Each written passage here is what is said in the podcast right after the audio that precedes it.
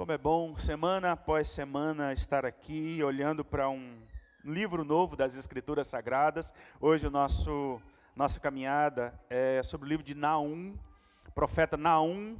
É tão pouco falado dele, é um livro de apenas três capítulos, é tão necessário, é uma profecia. Na verdade, você vai ver que a primeira palavra aí é uma sentença, é, é uma mensagem pesada, mas é escrito de modo tão bonito. E Eu estou lendo um livro que é engraçado, o professor Joer recomendou sobre o humor judaico, humor sobre a cultura bíblica, desde o Antigo Testamento, desde os tempos bíblicos, e um rabino conversando com outro, é, pediu notícias do filho dele, ele falou, oh, meu filho ligou e disse que, e mandou uma carta, e leu a carta para ele, dizendo que é, a sogra dele havia falecido, que ele estava com a perna quebrada, que a sua esposa estava hospitalizada, que o seu cachorro não estava bem, estava tudo ruim, estava tudo destruído. Aí o rabino falou: Nossa, mas ele escreveu tão bonito, leia de novo, por favor. Está tão bem escrito, está tão bem, está tão poeticamente retratado, por mais que a mensagem seja de, de desgraça, mas está tão escrito de maneira tão bela. O profeta Naum é esse, que escreveu de maneira poética, mas a sua mensagem não é tão palatável, assim, não foi para aquela época. E também é um livro desafiador, mas profundamente belo, que nos ajuda a ver coisas lindas sobre o caráter de Deus nesse livro. Se você já encontrou, aí na 1 fica um pouquinho antes do, Antigo, do Novo Testamento, depois de Miqueias. Alguns irmãos conversaram comigo essa semana o quanto o livro de Miqueias, ou o texto que nós falamos domingo passado, é tão atual, tão, tão brasileiro da nossa realidade, onde todo, tudo está corrompido e só essa graça desse Deus para redimir um mundo quebrado. Quero ler com você o primeiro capítulo de Naum até o versículo 7. Versículo 1 ao versículo 7. Naum, sentença contra Nínive, livro da visão de Naum da cidade de Elcos. A ira e a misericórdia de Deus. O Senhor é Deus zeloso e vingador o Senhor é vingador e cheio de ira. O Senhor toma vingança contra os seus adversários e reserva indignação para os seus inimigos. O Senhor é tardio em irar-se, mas grande em poder e jamais inocenta o culpado. O Senhor tem o seu caminho na tormenta e na tempestade, e as nuvens são poeira dos seus pés repreende o mar e ele seca, faz com que todos os rios fiquem secos, Bazã e o Carmelo desfalecem, e as flores do Líbano murcham. Os montes tremem diante dele e as colinas se derretem, a terra se levanta diante dele. Sim, o mundo e todos os seus moradores. Quem pode suportar a sua indignação? E quem subsistirá diante do furor da sua ira? A sua cólera se derrama como fogo, e as rochas são por ele demolidas. Olha o versículo 7, que coisa linda. O Senhor é bom, é fortaleza no dia da angústia, e conhece os que nele se refugiam. O Senhor é bom é fortaleza no dia da angústia e conhece os que nele se refugiam. Se você ainda não marcou esse versículo aí na sua Bíblia, fica a dica, porque é um salmo. Esse texto, esse versículo propriamente, ele é um salmo de confiança, de segurança, em meio a um mundo que está desabando. Mas o, o autor, ou o profeta, traz essa mensagem de que Deus é bom e ele é segurança, ele é refúgio no meio da angústia ou no meio da calamidade. O cristão sempre tem a quem recorrer e a quem se segurar de verdade. Não sei se você conhece é, um poema de Fernando Pessoa, chamado um dos poemas mais, mais conhecidos, é, poema em linha reta. É, quem gosta de poesia, esse é um poema belíssimo e não se assuste com a sinceridade com que ele fala do seu coração, com que ele fala dele mesmo. Naum, o profeta nos chama a olhar para o nosso coração com uma sinceridade, como o poeta fez quando narrou é, a realidade de si mesmo. É, Fernando Pessoa diz: Nunca conheci ele está sendo excessivamente irônico com o mundo de fachada e belo da sua, da sua época, de 1900. Mas olha o que ele diz: Nunca conheci quem tivesse levado porrada. Todos os meus conhecidos têm sido campeões em tudo. E eu, tantas vezes reles, tantas vezes porco, tantas vezes vil, eu, tantas vezes, irrespondivelmente parasita e indesculpavelmente sujo. E eu, que tantas vezes não tenho tido paciência para tomar banho. Eu, que tantas vezes tenho sido ridículo, absurdo, absurdo, que tenho enrolado os pés publicamente nos tapetes das etiquetas, que tenho sido grotesco, mesquinho, submisso e arrogante. Eu que tenho feito vergonhas financeiras, pedido emprestado sem pagar, eu que tenho sofrido a angústia das pequenas coisas ridículas, eu verifico que não tenho par nisso tudo é, neste mundo. Toda a gente que eu conheço e que fala comigo nunca teve um ato ridículo, nunca sofreu um enxovalho, nunca foi senão príncipe. Todos eles príncipes na vida. Quem me dera ouvir de alguém a voz humana. Não, são todos o ideal. Se os ouço e eles me falam, quem há nesse largo mundo que me confesse que uma vez só foi vil, ó príncipes, meus irmãos, então sou só eu que sou só eu que é vil e errôneo nessa terra. Eu que venho sido vil, literalmente vil, vil no sentido mesquinho e infame da vileza. Ah, eu estou farto de semideuses. Ah, onde é que há gente? Onde há que há gente no mundo? Onde há que tem gente? Está cheio de semideuses, está cheio de santo, está cheio de gente campeão, está cheio de gente vencedor, está cheio de gente bonito, está cheio de gente vitorioso. Será que só eu que sou um miserável?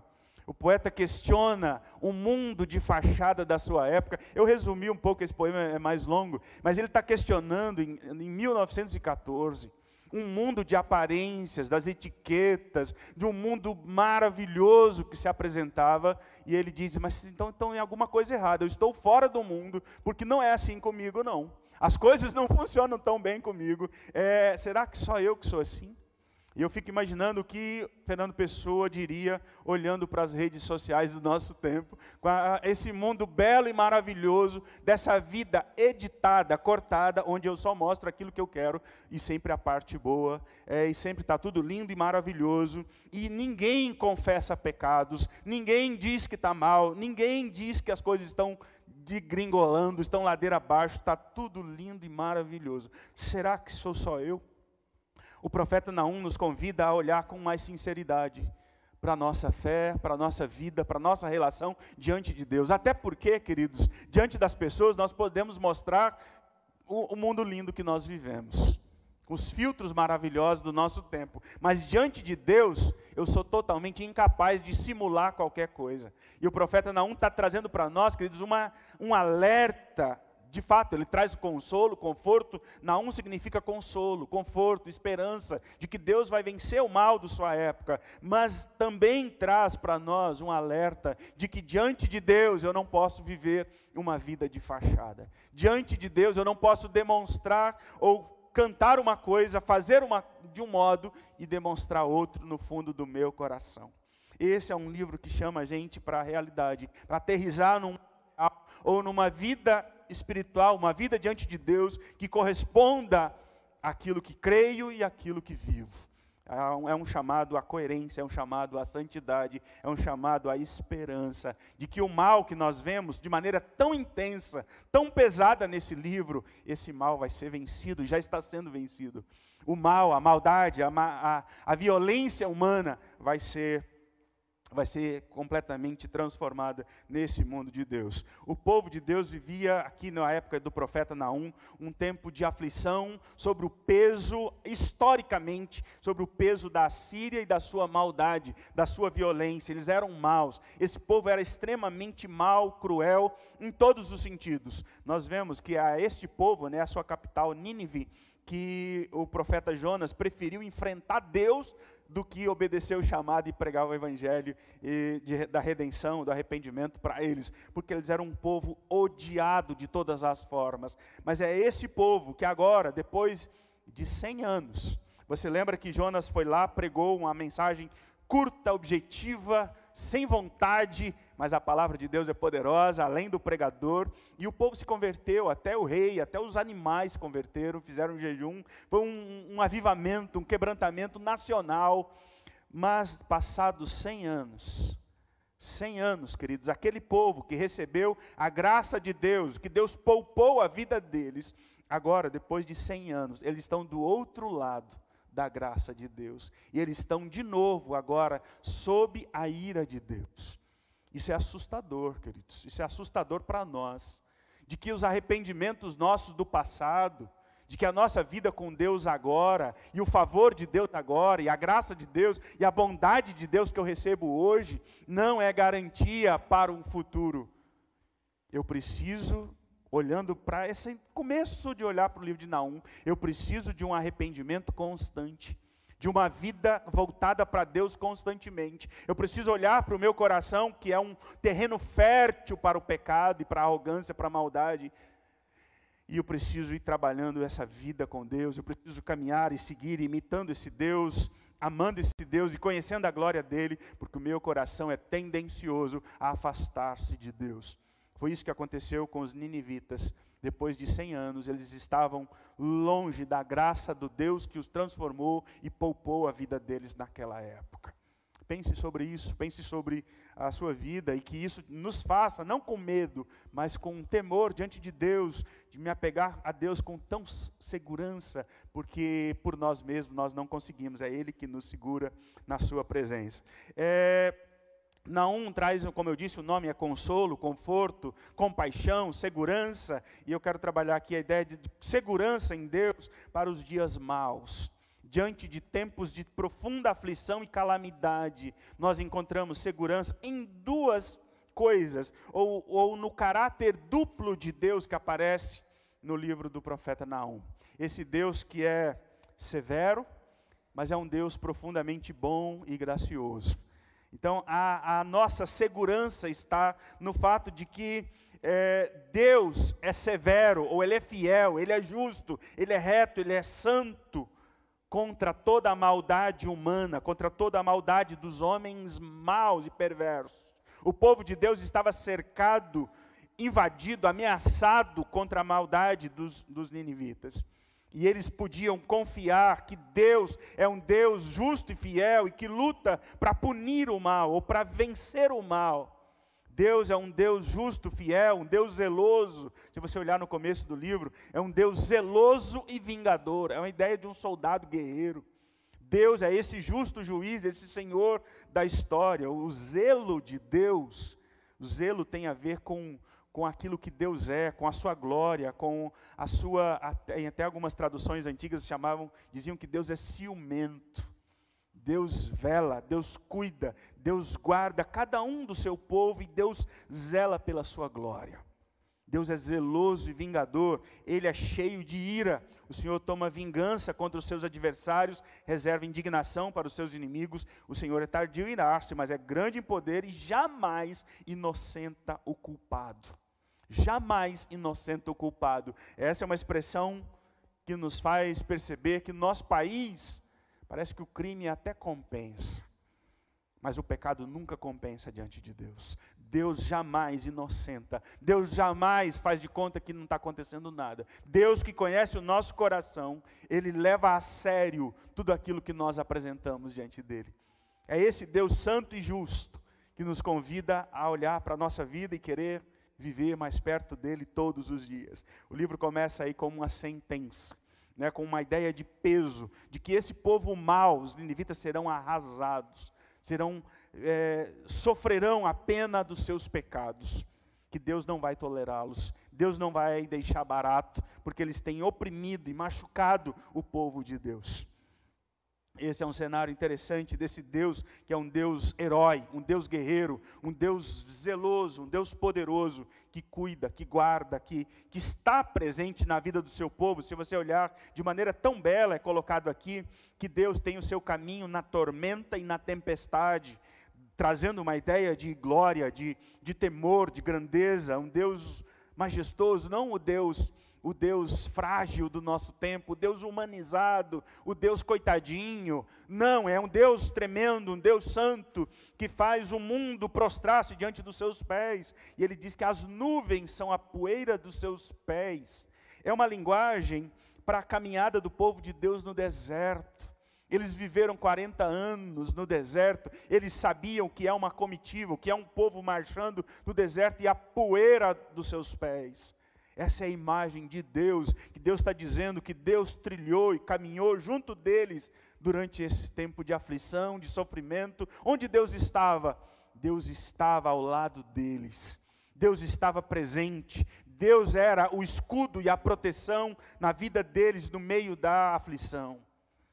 E essa verdade é consoladora, ela traz esperança. A ideia aqui é mostrar o favor de Deus em prol do seu povo o Deus que está presente, o Deus que traz a imagem aqui do Deus caminhando ao lado deles no meio do deserto. É esse Deus santo, é uma imagem humanizada de Deus, né? Se você olhar aí, é, os seus pés, os seus olhos, suas mãos, são linguagem humana. É, é, é a gente tem uma linguagem na teologia que mostra a ideia de mostrar um Deus com uma personalidade humana, para que eu possa compreendê-lo. Mas Deus é espírito, Deus não tem pés, Deus não tem olhos, Deus não tem boca, mas é um Deus vivo e real, é para que eu possa ter uma consciência mais aproximada, mais verdadeira da presença de Deus comigo. As nuvens são a poeira dos seus pés. Esse Deus que caminha conosco e que eu posso confiar, estar seguro diante de um mundo de tanta maldade do qual eles viviam. O texto de de, do capítulo 3, versículo 1, fala: Ai da cidade sanguinária, toda cheia de mentiras e de roubo, e que não solta sua presa. Eles eram maus, eles eram cruéis, eles eram temidos na sua época. E agora não é o povo de Deus que vai enfrentá-los, é o próprio Deus que vai destruí-los. É o próprio Deus que está destruindo o mal e a maldade humana deste mundo para criar um novo mundo, uma nova história. A Bíblia traz para nós a ideia de um mundo longe de Deus e que cada vez mais se afunda nesse distanciamento moral, espiritual e em todas as áreas. Mas mostra um Deus transformando o mundo, e é isso que Deus vai fazer. Deus não vai poupá-los, Deus vai cobrar deles, Deus vai exigir que esse povo se renda diante dele. Nínive era uma cidade poderosa, falei um pouco disso quando falamos de Jonas.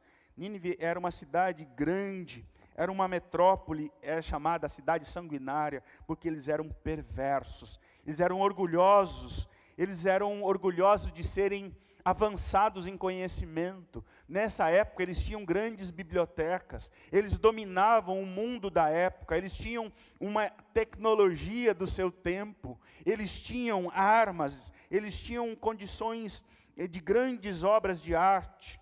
Eles tinham uma grande muralha de 30 metros de, de altura por 50 metros de largura, que lhe dava uma suposta segurança. Mas não deu, na prática era só falsa segurança, porque a segurança de verdade está nesse Deus que cuida. Todas as obras humanas de tentativa de viver uma vida segura e próspera nesse mundo, baseado nas coisas que tem, são falíveis, são frágeis. E é isso que nós vemos na vida desse povo. Eles foram, queridos, arrasados. Eles foram arrasados, eles foram é, completamente. Aí o texto seguindo vai falar que, é, como uma, uma, uma enchente, uma tempestade que iria é, afligi-los, e de fato, o rio Tigre é, sofreu uma cheia tão grande, uma tempestade tão grande, que arrasou a cidade.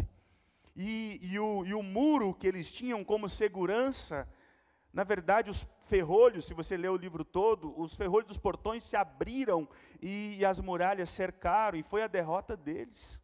E depois disso, ou junto a isso, o exército babilônio invadiu e sepultou esse povo. Depois de 2.500 anos só, que essa cidade foi descoberta em ruínas completamente. O orgulho, a prepotência, a maldade deles a arrogância, a falsa segurança, toda a estrutura humana que eles tinham, não serviu de nada. E eu fico pensando, o Deus que olha, o Deus que conhece o coração do, do povo, o Deus que conhece o pecado da cidade. E eu fico pensando se Deus conhece, é lógico que sim, é, os pecados da nossa cidade. E como Deus age diante da glória humana, da vaidade humana, diante dos, dos falsas estruturas de segurança que nós apresentamos diante de Deus. Homens maus se acham que se bastam, baseado nas coisas que têm, baseado nos seus recursos humanos falíveis e frágeis. Impérios caem, queridos. Essa é uma realidade que nós vemos. Esse império assírio veio à ruína, foi esquecido, foi sepultado. Eram temidos, mas foram arrasados. Toda a segurança humana que está baseada nas coisas frágeis do nosso tempo são falíveis, são frágeis demais.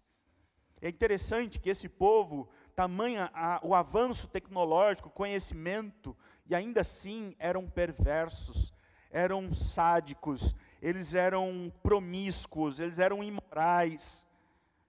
E eles tinham uma vida moderna, mas eram bárbaros na sua violência, na sua agressividade.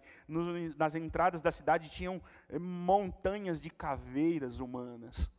Eles gostavam de mostrar a força que tinham dos seus exércitos, a, a, agressividade com seus inimigos, e eles foram arrasados. É interessante porque o nosso tempo é um tempo profundamente tecnológico, avançado em conhecimento, filosoficamente, no pensamento, as estruturas de vida que temos hoje é admirável.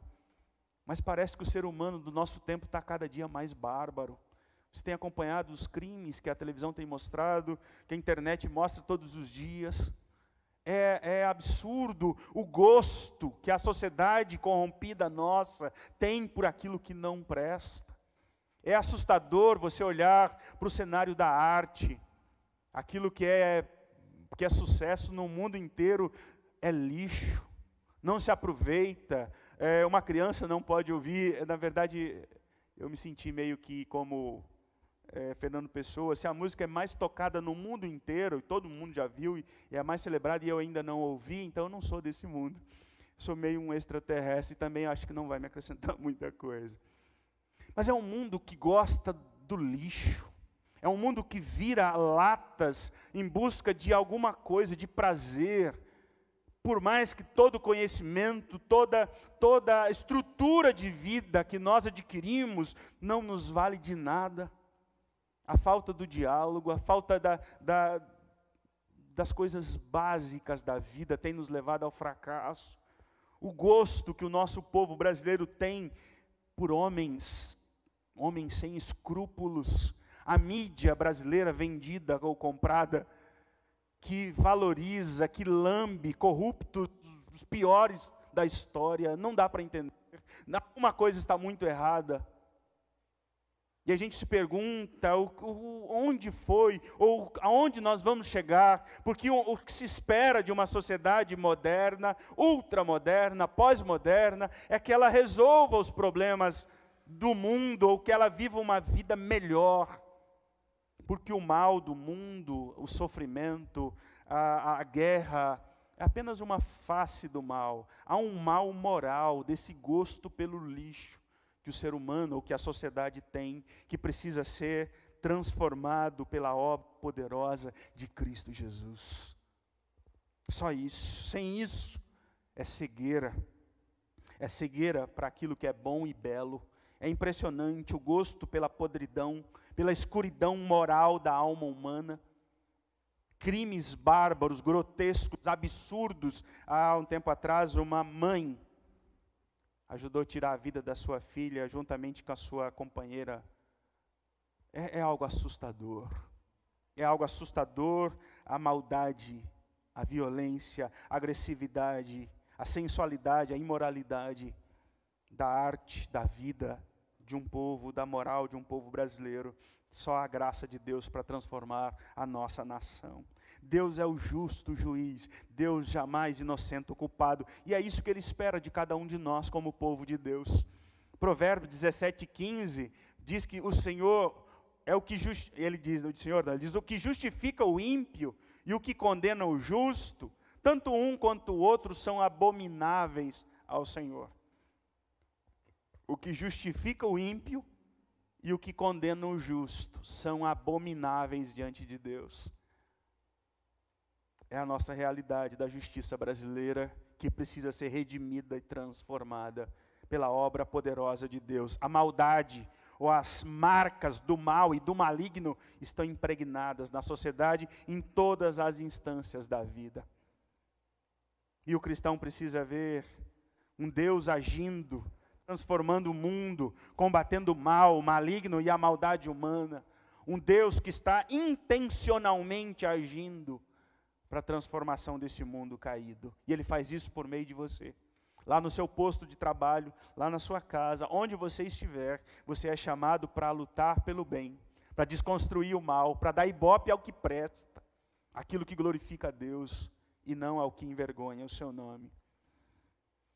Por trás de cada manifestação da bondade de Deus há uma ameaça de severidade, caso esta bondade seja desprezada falar da severidade de Deus, um Deus que odeia o mal, um Deus que não inocenta o culpado, um Deus que pune o mal. É um chamado para uma vida reta, é um chamado para olhar para a bondade de Deus no meio do mal, no meio da calamidade. É um Deus que destrói o caos, é um Deus que nos chama a olhar como um alerta, esse profeta traz ao nosso coração, para que nós não venhamos nos relacionar com Deus de maneira dupla, ou com o coração, cantar, pregar, viver, contribuir, fazer tantas coisas boas para Deus, mas com o coração tão longe do que Ele espera de nós.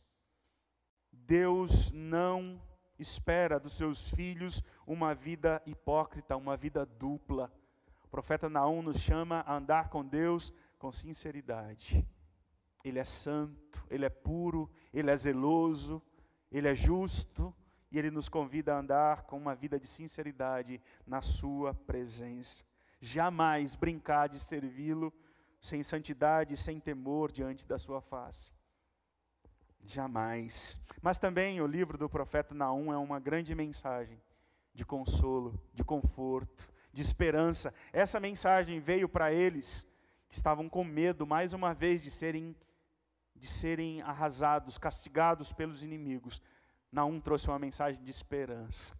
De esperança que Deus estava destruindo o mal, que Deus estava destruindo o mal e toda a sua bagagem de sofrimento, violência e a maldade humana.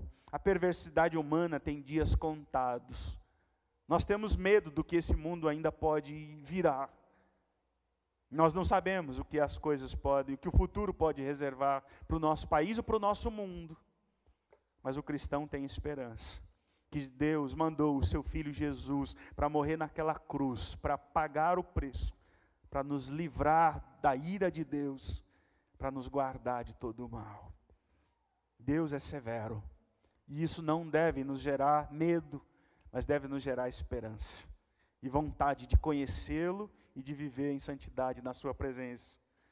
Segundo lugar, esse livro, esse capítulo, o versículo 7, diz que eu e você, como povo de Deus, podemos encontrar segurança na bondade de Deus diante dos dias maus.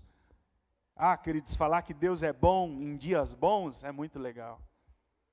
Mas falar, afirmar e reiterar, assegurar que Deus é bom no dia da calamidade, no dia da aflição, num mundo que desmorona, que cai aos pedaços, e a mensagem de Deus é que Deus é bom.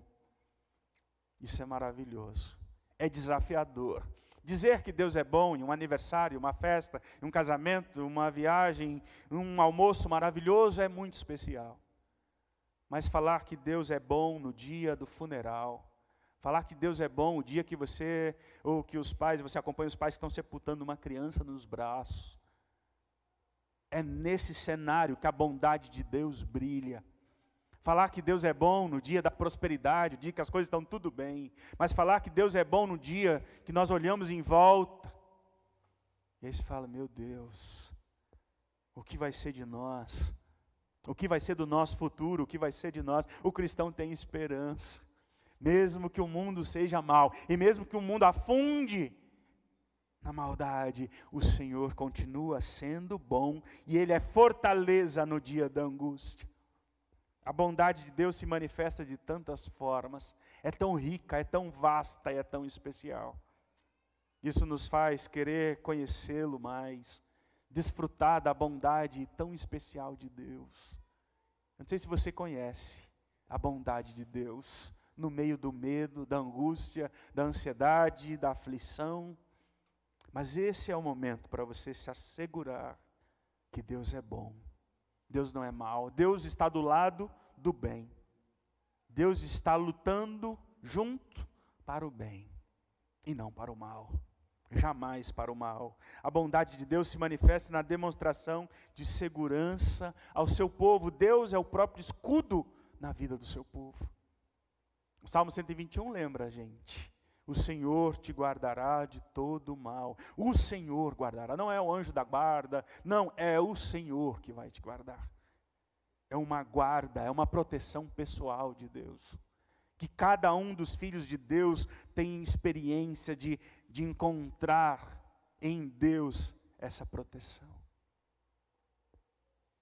Ele é fortaleza no dia da angústia. E eu falei que a fortaleza dos, do povo mau, dos ninivitas, eram os seus muros. E isso serviu de cilada. Os portões se romperam e eles foram encurralados e por isso foram arrasados. Todas as seguranças humanas são falíveis, mas a segurança do povo de Deus é o próprio Deus. Nós estamos seguros na mão poderosa de um Deus poderoso. Essa é uma verdade que cada um de nós jamais poderíamos ou deveríamos esquecer.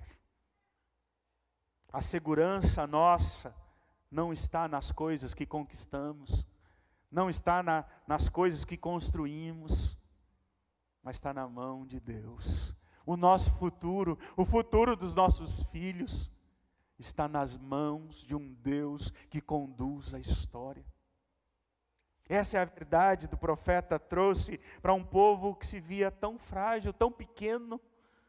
Mas Deus é bom, Ele é fortaleza, é isso que diz o Salmo 46. Cada um de nós, cada um de nós já precisou recorrer ao Salmo 46. O Senhor é bom, é fortaleza no dia da angústia. Está sempre perto, está sempre junto, sempre junto, sempre presente. E nós podemos confiar no cuidado e na graça desse Deus maravilhoso.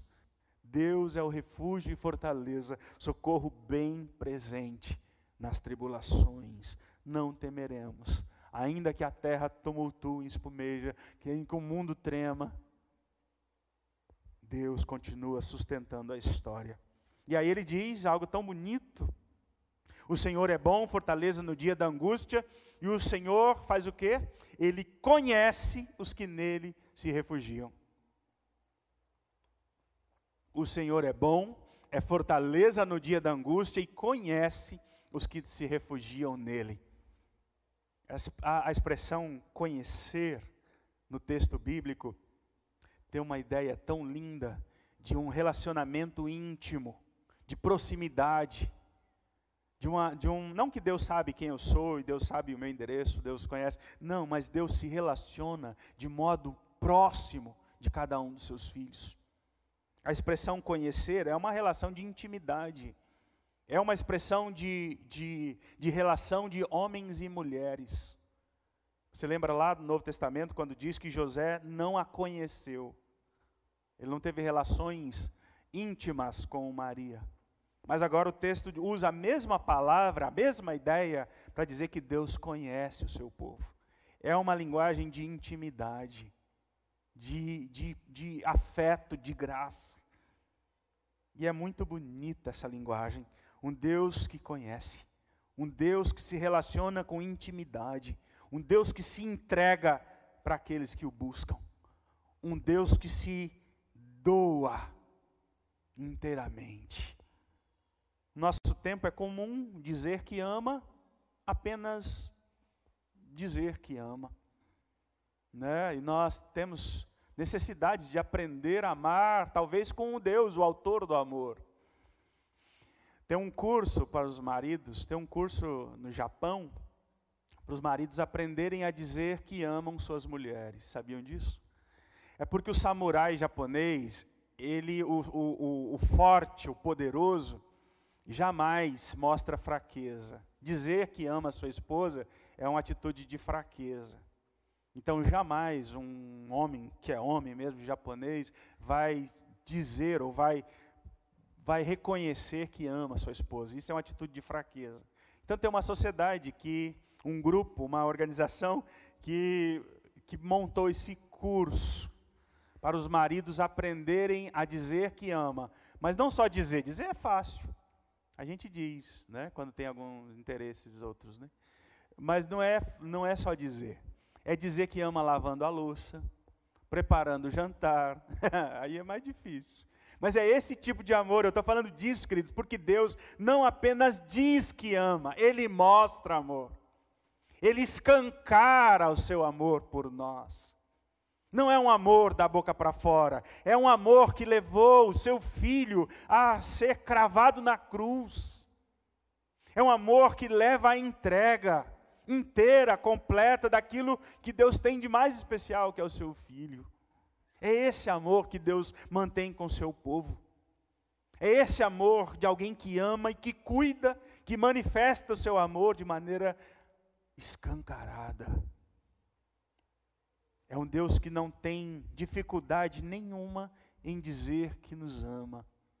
Ele faz isso e ele mostra isso no meio de um mundo de sofrimento no meio das nossas aflições, o cristão pode ter segurança que Deus é bom e que Ele me ama, e que Ele me cerca com seu cuidado e com sua graça. Ele é fortaleza, Ele é segurança. Isso é muito especial. Esse Deus que nos conhece, que cuida, que protege, que guarda, que derrama a sua graça viva e poderosa sobre nós. Cristo lá na cruz foi morto para manifestar, ou com manifestação da ira de Deus sobre o mundo, sobre o pecado. Foi a mão do próprio Deus que pregou Cristo na cruz. Deus não inocente ou culpado. Cristo assumiu a nossa culpa, a nossa miséria. Deus não poderia passar por cima, ignorar a nossa maldade. Seu filho morreu para expiar a nossa culpa diante de um Deus santo. Mas a morte de Cristo na cruz foi também a maior demonstração de amor a pecadores que não mereciam amor. A morte de Cristo na cruz foi a demonstração escancarada da graça de Deus a pecadores miseráveis como eu e você. Por conta do sacrifício de Cristo, em nosso lugar na cruz, fomos poupados da ira de Deus, do castigo eterno, e podemos servir ao Senhor de modo agradável, com temor, com reverência, porque Deus derramou o sangue do seu Filho inocente em nosso lugar. Isaías 53 diz que ele foi traspassado por causa das nossas transgressões, foi esmagado por causa de nossas iniquidades. O castigo que estava sobre ele, e pelas suas pisaduras, o castigo que nos traz a paz estava sobre ele, e pelas suas feridas nós fomos curados, sarados esse Deus maravilhoso. Romanos, concluindo então, queridos, Romanos 11, 22 diz: Considere, pois, a bondade e a severidade de Deus. As duas coisas que Naum traz para nós: Deus é severo, Deus é santo, Deus é justo, mas Deus é bom. Considere a bondade e a severidade de Deus. Esse livro tão pequeno, tão pesado, tão intenso, é um chamado, queridos, para uma vida reta diante de Deus é um chamado para nós olharmos a grandeza da Sua glória e querer caminhar mais perto dEle. Esta mensagem tão importante deve nos levar a ser cristãos melhores, a querer ser melhor, a não demonstrar que está tudo bem, uma fachada linda, que está tudo lindo, mas como poeta, ser sincero na nossa oração diante de Deus. Aprender a lutar com mais firmeza contra o nosso pecado até porque Deus conhece o nosso coração. Esse livro, essa mensagem deve nos levar a confessar e abandonar o pecado constantemente diante de Deus. Porque o arrependimento do passado não garante as bênçãos do futuro. É preciso um arrependimento constante. E também deve nos levar a desenvolver uma vida de santidade, de empatia, de humildade, de generosidade, tudo o que eles não tinham. E também, para a gente ir embora, o profeta Naum é o livro que nos leva ou nos encoraja a encontrar refúgio e segurança nos braços do nosso Deus. É um livro que nos leva a olhar para a face de Deus e descobrir a sua bondade, a sua segurança, a sua, o seu amor por nós. Você está aflito? Está com medo? Está angustiado? Está com medo do futuro, de tantas coisas, tantas incertezas do nosso tempo. Esse livro nos leva a estar completamente debruçados nos braços do nosso Deus.